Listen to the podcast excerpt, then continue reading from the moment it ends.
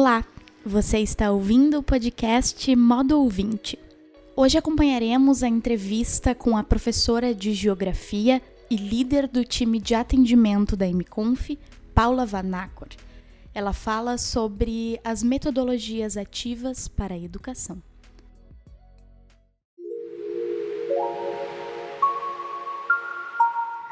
Bom, então a gente está aqui com a Paula, que é parte do nosso time, do Elos e da, da MConf. Ela faz parte do time de atendimento, então se tu já entrou em contato com a gente, com certeza tu já passou pela Paula. E primeiro eu queria que tu se apresentasse, teu nome, uh, formação, cargo, o que tu faz aqui na MConf e fora da MConf também. Beleza, perfeito. Então, eu sou a Paula, como a Júlia disse, eu trabalho aqui no time da MConf na parte do atendimento. E eu tenho como formação, na verdade, eu sou formada em geografia, tanto bacharelado quanto licenciatura. E aí, todas essas aprendizagens de ensino que eu tenho, as minhas próprias vivências como professora, tanto nos estágios, né, fazendo curso, quanto hoje também eu atuo num cursinho é, social que que é organizado pelos estudantes de engenharia da Universidade Federal do Rio Grande do Sul. Então, todas essas minhas vivências como professora uh, e a minha própria formação me levam a ter essa relação com o ensino, né? Que me permitem estar falando um pouco disso que a gente está conversando hoje, com base tanto em, em aprendizados teóricos e, e do curso, né? Que a gente vai comentar de algumas, algumas metodologias que a gente viu num curso então, é um curso que eu e a Ju fizemos, que a empresa, é, ela entendeu que era um curso importante para a gente entender o nosso público-alvo, que é o público de educação. É um curso de metodologias ativas para a educação. Muito bom, maravilhoso. A gente descobriu, então, várias, várias metodologias. E aí, hoje, então, eu vim para falar um pouco sobre todo esse nosso aprendizado. E só para a gente falar também o nome do curso e da escola, que eu acho que a gente não falou. Perfeito. é a Escola Hub. Então, o curso é de metodologias ativas para a educação. Uh, eu não sei agora como é que tá, se é à distância ou não, mas acredito que sim, né? O nome e... é online no final. Ah, online, isso. A gente vai deixar o link, eu acho, né? A gente pode deixar aqui o link para para o pessoal saber mais. Fala um pouquinho assim do curso, o que, que tu achou, como é que foi. Perfeito. Então o curso foi maravilhoso, sim. Eu acho que não só para mim, mas todos que tiveram a oportunidade de participar ali na turma foi visível, né? Que as pessoas gostaram muito. E eu, eu acredito que o sucesso do curso ele está muito relacionado justamente com implementar e aplicar promover a vivência das metodologias ativas, né? E não fazer uma coisa que seria meio paradoxal, do tipo ensinar metodologias ativas a partir de uma de uma aula predominantemente expositiva, por exemplo. Então, o curso ele tem esse formato da vivência. É, eu destaco, na, minha concepção, no, no, que eu consegui construir de conhecimento no curso, são principalmente seis metodologias que ficam, são mais trabalhadas, embora ao longo do curso a gente conheça uma série de ferramentas e de, uh, assim, entenda outras possibilidades, mas tão, são seis metodologias, né, uma em cada encontro, que são as mais bem aprofundadas que a gente vive realmente com intensidade. E então, cada aula é mais ou menos assim: cada aula tem uma metodologia principal que ela vai ser estudada e ao mesmo tempo vivenciada. Então, o método da, metodo, da, da metodologia ativa que vai ser estudada é estudada a partir da própria metodologia. Então é muito legal, permite a gente perceber o quanto essas metodologias geram sensação de, de grupo, sensação de pertencimento, sensação de comunidade, né? Que são elementos importantes também para a construção do conhecimento, porque quando tu está num ambiente em que tu te sente à vontade para fazer troca, isso aumenta o número de interações e, portanto, o conhecimento ele é mais bem é, desenvolvido e tudo isso. Tem um ambiente mais rico para aprendizagem. Então, para mim é isso, esse é o maior trunfo do, do curso, assim, é realmente, tu percebe que os professores, eles têm know-how no que eles estão fazendo, né, eles têm conhecimento, vivência, não é uma coisa assim que eles leram uma ou duas vezes e resolveram fazer o curso, eles realmente trabalham com isso, implementam nas suas vidas, trazem experiências pessoais, então, esse é o maior trunfo e por isso que eu acho que, eu acho não, eu com certeza recomendo o curso para todos os meus colegas professores. Eu queria que a gente, enfim, comentasse o que, que são, de modo geral, as metodologias ativas que tanto estão falando hoje, né? Perfeito. Então, as metodologias ativas, elas se baseiam, na verdade, numa teoria que já não é tão nova na educação, né? Mas é, enfim, são teorias interacionistas que se baseiam muito no estudo de Piaget, de Vygotsky, também de, de outras pessoas no contexto brasileiro, como por exemplo Paulo Freire, que é o maior exponencial, né, que vão uh, dizer e ensinar para gente que a educação ela não se dá a partir de uma postura é, passiva do aluno escutando uma série de informações do professor, porque o conhecimento não é transmitido de uma pessoa a outra, e ele nem é uma coisa inata que a pessoa já nasceu com e o professor vai só estimular para desenvolver. Na verdade, o conhecimento ele se constrói dentro de cada um dos, dos indivíduos, mesclando as vivências que eles já têm com o objeto que está sendo estudado. Então, há uma interação entre sujeito e objeto, e a construção do conhecimento se dá nesse sujeito que está aprendendo a partir dessa interação, baseado em todas as vivências prévias daqui, daquele sujeito e como que ele vai fazer para construir o conhecimento. Então, as metodologias ativas elas partem desse princípio, ou seja, o aluno não pode estar na aula com uma postura passiva, ele precisa agir sobre o objeto que está sendo estudado.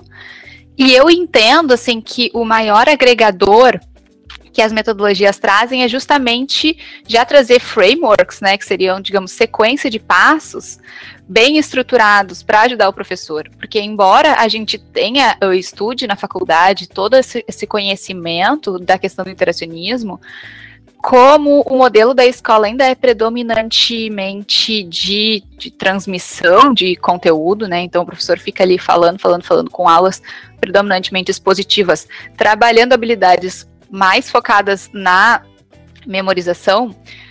Às vezes é difícil para a gente mudar isso, porque a gente foi alunos assim, a gente estudou na universidade assim, e a gente sabe que assim não é o melhor, mas a metodologia, as metodologias ativas, elas vêm para nos dar um caminho de como fazer diferente, que às vezes não é tão simples de você criar sozinho. E aí, como elas já vêm com essa bagagem de, de testes, né? Então, várias, teve estudos, vários professores aplicaram, se entendeu que elas funcionam. Então, esse é o maior ganho das metodologias ativas, é isso. Elas propõem, então, uma série de passos que o professor pode seguir e adaptar, evidentemente, se quiser, para conseguir fazer essa construção do conhecimento junto com o aluno. Muito bom. Foi realmente muito legal fazer e para mim que nunca teve contato assim, foi um mundo novo e ele era bem focado para o ensino à distância, né? Que hoje está bem uh, sendo bem falado pelos especialistas e tal. Perfeito. É... Posso fazer uma parte nessa tua fala, Ju? Claro. Justamente isso que a Ju falou é um ponto bem legal, porque o curso, na verdade, ele foi pensado para o presencial, né? Então, as metodologias, elas são, obviamente, possíveis aplicadas em aula presencial, porém, devido, eu não sei se foi devido à pandemia ou se foi um pouco antes da pandemia o movimento, não me lembro bem, mas o fato é que houve um estudo, então, por parte dos professores ministrantes do curso para uh, fazer com que esse curso também pudesse acontecer no online. E a gente que teve a oportunidade de fazer apenas no online e não, não no presencial, para a gente ficou bem claro que foi super bem sucedido, assim, essa, essa essa possibilidade de fazer no online também. Então, para nós foi bastante rico, entendendo que a gente também trabalha com videoconferência e então juntando todas essas possibilidades de ensino à distância que nem a Ju estava falando.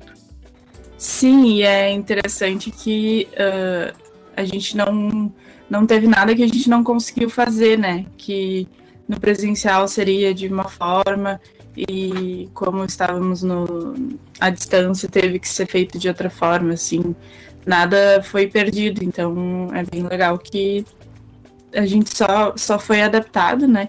E, e eu acho que tanto no ensino presencial quanto no, à distância, híbrido, uh, os professores podem se, se usar dessas metodologias bem tranquilamente, né? Eu acho que a gente pode citar, de repente, todas as metodologias que a gente aprendeu para enfim, a gente vai deixar o artigo aqui que a gente explicou alguma delas, mas só para o pessoal já se situar, se quiser pesquisar por si só. Beleza. Só citar o nome ou falar um pouquinho? Uh, acho que de forma bem rápida, talvez. Dê pra bem falar rápida, talvez. Tá, é difícil. Tá, vamos lá. tá, aí tu vai me ajudando a lembrar. A gente pega a lista. Tá. Vamos lá. Primeira aula, a gente viu Jigsaw que é quebra-cabeça em inglês, é uma metodologia muito legal de troca de grupos e vale a pena. A gente aplicou dentro da empresa também, foi muito legal, teve uma ótima receptividade, todo legal. mundo adorou. Então, só maravilhoso. Quer falar alguma coisa, Ju? Não, uh, eu acho que eu, para mim foi uma das que eu mais gostei, assim. E, e tipo, as metodologias ativas Uh, eu sou uma pessoa muito tímida, né? Então, para mim, sempre assustou muito, sabe? Tipo, ah, vou ter que, sei lá, me expor, falar em grupo e tudo mais. E o Dixol é legal porque, uh, como são grupos menores, né? É mais fácil, assim, né? Então, para mim, foi uma das que eu mais gostei, assim. Que legal. E aí, no Digsaw, a gente trabalha também um pouco com conteúdo de planejamento reverso no curso, pelo menos na nossa edição, também foi uma coisa muito, muito importante de aprender. Depois a segunda foi o Peer Instruction, a terceira foi PBL ou TBL. Foi, PBL. PBL, então é. é aprendizagem, aprendizagem baseada em problemas. Então a ideia é propor para os alunos um problema complexo do mundo real. E aí também tem uma sequência de passos de como você conduz, né, a partir do estabelecimento do problema ele usa bastante a ideia de pesquisa, né? Como a gente tem na universidade, por exemplo, ele tem bastante semelhanças com o processo de pesquisa e investigação, acho isso bem legal. Depois tem o TBL, que é, é T é de team, né? De time, então a ideia é de aprendizagem baseada em times. Então também é, a ideia do TBL é trabalhar bastante essa questão da coesão do grupo e também é bem legal. Depois do TBL, é Design Thinking, não? É, Design Thinking. Design Thinking e que, enfim, é bem legal. Eu acho que é bem legal de aplicar na educação, mas é o mais diferentão, assim, do que a gente já está acostumado. E tem mais algum outro? Não. Tem o Spaced Learning. Ai, eu adorei esse, Spaced Learning. Ai, eu adorei. Tá, esse aí também é um dos possíveis de começar, no meu entendimento, porque ele trabalha bastante com aula expositiva, mas a ideia é a seguinte. A base Spaced Learning é que você uh, precisa rever uma coisa espaçadamente para isso se fixar na memória de longo prazo. Então, ele é toda uma sequência de passos para que você reveja algumas vezes com o intervalo de distração cerebral, e no caso, brincadeiras mesmo. Então, ele é muito legal também.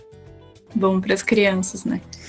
Sim, mas para os adultos também. Esse eu já apliquei nas minhas é. aulas também. E, e, eles adoram, eles adoram. Aí eu botei um joguinho lá para a gente fazer no intervalo. E é demais, é demais. e, e passando para as próximas perguntas, o que que tu acha, assim, quais as principais dificuldades de implementar essas metodologias e quais são os benefícios? Os benefícios já falou um pouquinho, né, mas... Beleza, então as principais dificuldades, eu são algumas. Acho que a primeira delas, eu também já dei uma pincelada, né? Que é essa questão de, de é fazer uma transformação das ações, das vivências dentro de sala de aula, num contexto em que os próprios professores não tiveram nas suas formações é, possibilidade disso, então eu acho que isso é uma das dificuldades, né? Uh, porque o professor ele tem que ele tem que fazer algo diferente de tudo que ele viveu. E isso é uma característica bem interessante do, do, ser professor, da profissão professor, que é uma das poucas profissões que você tá no ambiente da profissão durante grande parte da sua vida, mesmo antes de você começar a profissão, né? Então, quando a gente exerce a função de professor, a gente muitas vezes pega da nossa memória enquanto aluno como que eram, enfim, as características dos professores que a gente gostava, as aulas que a gente gostava, também o que a gente não gostava para compor a nossa identidade enquanto professor e a nossa aula. Então, isso já é, quando a gente começa a lecionar, isso já está junto. Quando a gente propõe que seja uma metodologia que a gente nunca viveu, então você tem que redescobrir, né, o que funciona, o que não funciona. Você não pode pegar da sua memória as coisas que você já viveu e que sabe que funciona ou não funciona. Então acaba sendo muito diferente a forma de é, acaba sendo uma experimentação que eventualmente talvez outros profissionais tenham uh, porque não, não vivenciam suas profissões, mas no caso do professor a gente tem que mudar então a forma que a gente se pensa professor. E isso com certeza não é tão simples. Outra dificuldade que eu acho e isso pode ser uma grande discussão, mas eventualmente é a própria questão de como os alunos vão reagir a isso. Por quê? Existem muitos professores que relatam que quando eles tentam fazer algo diferente do tradicional, os alunos é, resistem.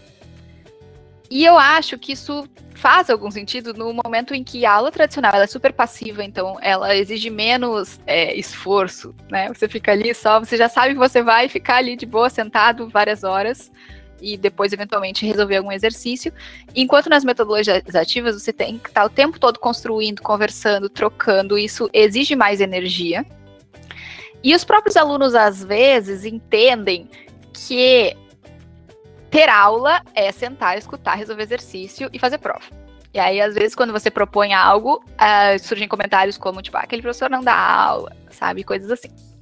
Então, acho que isso é uma dificuldade. Embora eu tenha bastante esperança, e aí aqui falando no, numa, numa posição de. Como é que eu vou dizer? De, de uma professora que ainda não implementa com é, consistência essas técnicas que a gente está falando, é o que eu estou descobrindo e começando a implementar eu tenho a esperança de que a reação vai ser positiva a partir do entendimento de que as vivências vão ser boas, vão ser prazerosas.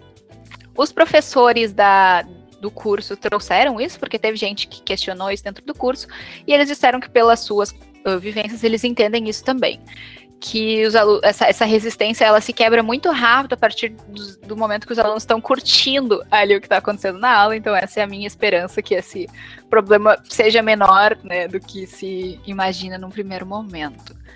Depois tem mais alguns problemas assim de, de, de implementação, que é a própria questão do acesso tecnológico, né?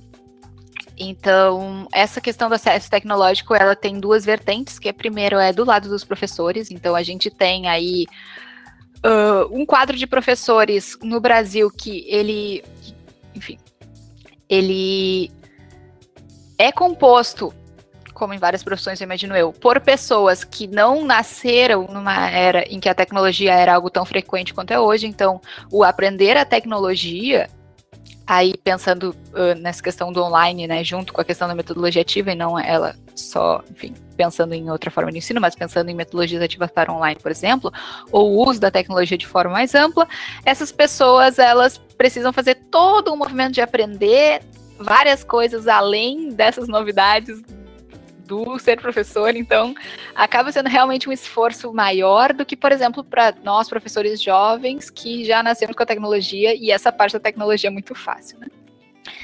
E depois tem a, o problema de acesso por parte dos alunos, porque a realidade do Brasil é de um país extremamente desigual em renda, que acarreta, obviamente, numa desigualdade muito grande em termos uh, sociais, né? E, e por mais que a gente pense, enfim, que ah, hoje todo mundo tem um celular, e eu não tenho dados assim para saber se efetivamente todo mundo tem um celular ou se isso é mais uma percepção errada, mas o fato é que se sabe que o acesso à tecnologia ele não é igual em todo o país e que principalmente quando a gente vai para contextos de escolas públicas que são a vasta maioria do país, é muito diferente o contexto que a gente encontra em, em escolas particulares, então não é assim é uma coisa trivial você ter recursos tecnológicos disponíveis.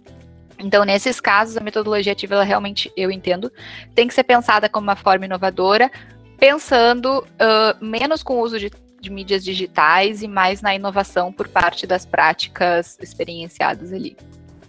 Sim, é. Tem, tem alguns alguns desafios aí. até lembrando da, do curso, assim, das pessoas falando também de, uh, de ter que cumprir a grade de, de conteúdos, né? Uhum. Que às vezes as escolas também são um pouco mais rígidas e aí tem certo tipo de, de conteúdo que tem que cumprir em certo tipo de tempo, e aí não dá tempo, né, de, de, de desenvolver. Uhum, perfeito. Posso falar uma coisa em cima disso que tu falou, Ju? Claro. Eu acho que isso, inclusive. Eu tenho a impressão que existe um certo mito, tá? Um certo, uma certa ideia que eu considero equivocada de que, tipo assim, quando a gente traz essas metodologias é, novas, inovadoras e que, no meu entendimento, são muito efetivas, mas como se isso não fosse trazer resultados em termos de, por exemplo, é, atingimento de meta e passar no vestibular, por exemplo, no Enem e coisas assim. Eu acho que existe muito esse mito e eu discordo plenamente, porque justamente a ideia da metodologia ativa é para que tu tenha um aprendizado mais efetivo, então não, não faz sentido que isso te leve a menores índices de aprovação, porque a memorização ela é apenas uma das habilidades e quando tu desenvolve outras, o aluno tem muito mais capacidade de pensar de forma ampla e resolver as questões. Mas eu acho que isso também acaba levando um pouco uma resistência, né, por parte da implementação disso, tipo, ai, achar que vai perder, a escola achar que vai perder os resultados que já tem e tal. E é isso, eu acho que talvez se, se tivesse uma maior flexibilização no sentido de se testar essas metodologias, se perceberia né, que elas têm resultado bem mais efetivo do que, às vezes, tu seguir o cronograma de vários conteúdos, tipo um dia de conteúdo e tal, e resultado no final poderia ser bem melhor até. E tem mais uma coisa, que eu me lembrei que eu não respondi a parte dos benefícios que eu já tinha cancelado, eu vou falar aqui rapidinho. Enfim, mas é só reforçar que eu, é bem que tu falou, eu já tinha comentado que essa questão de que o aprendizado na minha interação ele é mais efetivo, ele uh, é mais duradouro, ele é mais prazeroso, e então é basicamente por isso que eu acho que que faz sentido a gente ir para esse lado, porque enfim, vai ser melhor em muitos sentidos. Eu lembro de uma frase que alguém falou no curso, agora não vou me lembrar quem, mas era que uh, tu só aprende quando o outro também aprende, né? Então, eu acho que isso tem muito a ver com, com as metodologias. Não adianta só o professor uh, querer passar o conhecimento, e porque eu acredito que vocês também acabam aprendendo muito né, nessas metodologias, até porque não fica só uh, o professor passando uma coisa que ele já sabe e o aluno absorvendo, entre aspas, aquilo, né? Tem também uma parte do aluno que, enfim, hoje, uh, mesmo com toda essa, enfim, essa desigualdade e tudo mais, acaba que eles também têm muito mais acesso a informações além da sala de aula, né? Então, acho que uh, do professor também aprender com o que o aluno sabe ali procurando no Google, né? Eu acho que tudo isso tem, tem relação com as metodologias ativas. Exatamente, essa questão da troca de informações com certeza é muito valiosa e também a própria, a própria, como é que vou dizer, troca de vivências, né? Porque os alunos eles também têm é, conhecimentos construídos a partir das suas vivências que muitas vezes são muito, muito válidos, assim. É, enfim. Eu acho que essa troca ela é sempre muito rica e constrói bem mais. Legal. E, e o que, que quais são as metodologias que tu acha mais fácil assim de aplicar para quem está vendo tá começando assim nesse nesse mundo, o que que tu acha que por, por onde começar assim? Boa pergunta. Estou aqui pensando, né, a partir das metodologias que a gente viu. Ah, que seria mais fácil de começar Olha, eu acho que das metodologias que a gente viu e que tem um artigo que a gente pode deixar linkado aqui também falando um pouco de cada uma delas para o pessoal se situar né, nas palavras que eu tô falando. Mas talvez a mais fácil de começar seria o Peer Instruction, tá? Não tem tradução para português, mas é uma metodologia que ela é, utiliza mais ou menos o seguinte framework. É, tem uma parte anterior que eu não vou falar, mas o, o principal aqui que eu quero destacar é o seguinte: você faz uma questão objetiva, e avalia como que foi o desempenho dos alunos na, na resposta dessa questão. Se o desempenho dos alunos esteve de acerto esteve entre 30% e 70%, você faz a discussão entre pares. Ou seja, você deixa um tempo para os alunos é, discutirem entre si qual que eles acham que é a resposta. Eles não sabem ainda qual que é a resposta. e aí você deixa esse tempo para eles discutirem entre si. E por que que essa metodologia existe? Por que ela foi pensada dessa forma? Foi a partir de um professor de física, a gente aprende isso no curso, era um professor de física que sistematicamente ele tinha uh, ele tinha alunos com bons resultados em prova, porém ele viu uma pesquisa que dizia o seguinte: alunos de física, isso era lá nos Estados Unidos, de, de em geral, né, de, de cursos que não são física, ou seja, aprendem física, mas não são físicos, eles só sabem decorar o que precisa ser feito e eles não conseguem aplicar isso no mundo real. Então, se você colocar qualquer problema de vida real, eles não vão conseguir resolver, porque eles só sabem decorar o negócio. E aí ele ficou tipo, ah, será, né? Porque meus alunos são tão bem nas provas. E aí ele propôs, então, um problema para os alunos, e aí os alunos, tipo, que ele achou que era um problema que ia ser muito simples, né? Porque era muito básico e já era muito atrás do que eles supostamente estariam aprendendo. E nenhum dos alunos sabia responder, nenhum conseguia pensar, porque era uma situação aplicada à vida real, né? Enfim, e aí, com base nisso, ele foi pensando e testando técnicas até que ele percebeu, uh, a partir de, de, pensando como ele ia melhorar essa questão, que quando um aluno explicava para o outro, várias vezes o que ele tinha passado assim horas explicando, um aluno falava em cinco minutos para o outro e o outro entendia. Por quê? Porque esse aluno ele estava mais próximo, o aluno que já tinha entendido, né, da, da linha de como você constrói o raciocínio para chegar naquela conclusão. Então ele percebeu que é, essa troca entre pares muitas vezes ela é mais rica do que alguém que já estudou isso há muito tempo, já sabe o, o básico e o óbvio há muito tempo, então você às vezes nem consegue voltar para fazer o caminho de como você chega naquele raciocínio. E alguém que já aprendeu há menos tempo consegue. Então, ele foi fazendo testes de como que essa metodologia podia funcionar e chegou nessa proposta aí de se o número de acertos fica entre 30% e 70%, você fazer a discussão entre pares e se percebeu que aí quando a questão é reaplicada depois da discussão entre pares, mesmo que os alunos não soubessem qual era a resposta certa, o índice de acertos aumenta significativamente. Então, tendo que escolher apenas uma, né, eu diria que essa pode ser a mais fácil de você começar, no sentido de que ela, enfim, já usa uma ferramenta que a gente costuma usar, que é a questão objetiva, e que a mudança da sala de aula pode ser menos grande, porque você faz ali a discussão entre os próprios alunos num, num curto espaço de tempo. As outras metodologias, elas envolvem uma mudança bastante maior da questão de como a aula inteira, né, ela vai mudar. Então, eu começaria por essa.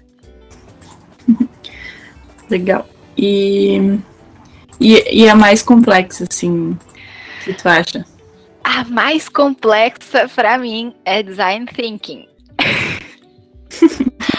Porque é outra lógica muito diferente, assim, muito diferente. Então, no curso a gente vê um pouco das metodologias aplicadas na escala de Bloom né, que seriam as habilidades possíveis de serem desenvolvidas. Então tem desde memorização até aplicação.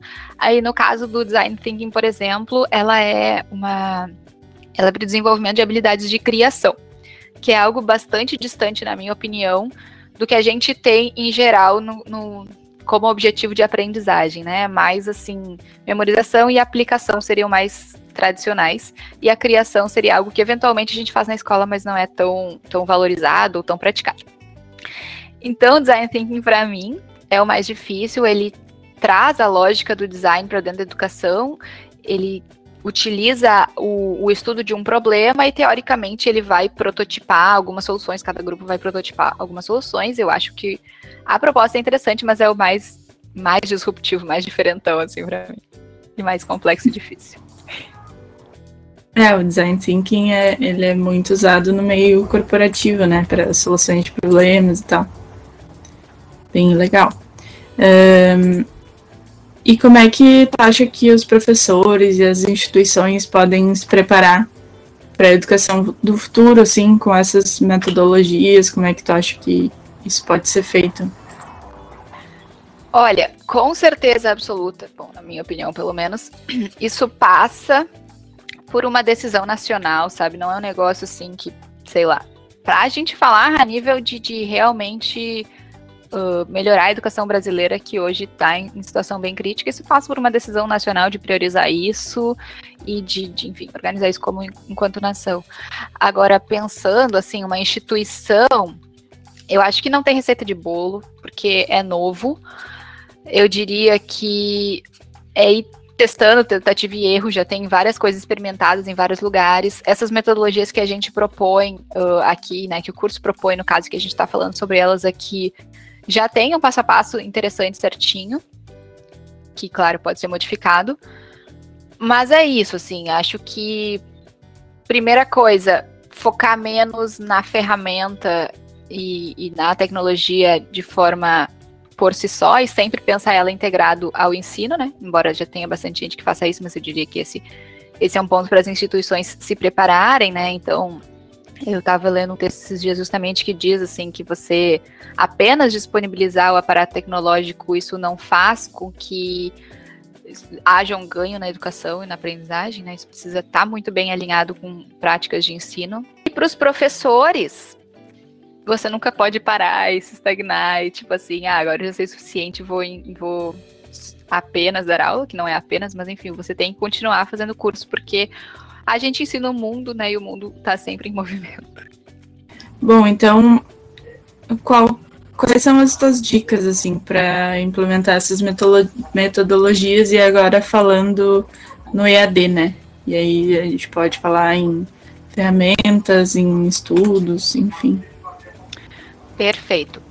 Então, é, em termos de ferramenta, na verdade, tem uma série de ferramentas, né? Cada uma das, cada uma das metodologias vai ter uma ferramenta uh, que funciona melhor para si ou para outra. Então, eu acho difícil assim de, de dizer uma ferramenta especificamente. Uh, agora, uma coisa que é fato, assim, o curso que a gente fez, ele foi síncrono, tá? Ele não foi assíncrono. É possível de fazer no assíncrono, isso foi uma coisa também que os professores do curso trouxeram. Porém, na minha opinião, uh, o assíncrono ele exige ainda mais é, mais mudança de pensamento, né? Você conseguir fazer uh, diferente no assíncrono, mas pode ser também porque eu tenho menos experiência. Então, o fato é que na minha cabeça eu sempre penso no EAD síncrono de forma mais direta. E aí, o que você precisa é uma plataforma de videoconferência. E com certeza absoluta, essa plataforma que a gente trabalha, que é o Elos, é uma plataforma voltada para ensino, então eu diria que é a base, né, de para quem quer fazer aula EAD síncrona, uma plataforma de videoconferência, e o Elos oferece uh, funcionalidades que ajudam nessa questão do aluno participar da aula, né? Então, tem, por exemplo, a possibilidade de dividir as pessoas em grupos menores de trabalho, que várias metodologias trabalham com isso. Então, a gente tem salas de apoio, que a gente chama. O professor pode dividir as pessoas nessas salas para tra trabalhar e depois voltar para a sala principal para ter discussão em grande grupo. Então, isso é muito importante nas metodologias ativas. Tem também ferramenta de quiz, em que o professor lança perguntas e os alunos uh, respondem clicando, aí tem toda uma questão de, de contagem da pontuação. Enfim, eu entendo que a ferramenta de videoconferência é muito importante e com certeza a nossa atende para essas é, metodologias, somada com outras ferramentas específicas de cada uma das metodologias. Então, acho que é isso. Muito obrigada, Paula, por todas tua, tuas dicas, tuas falas.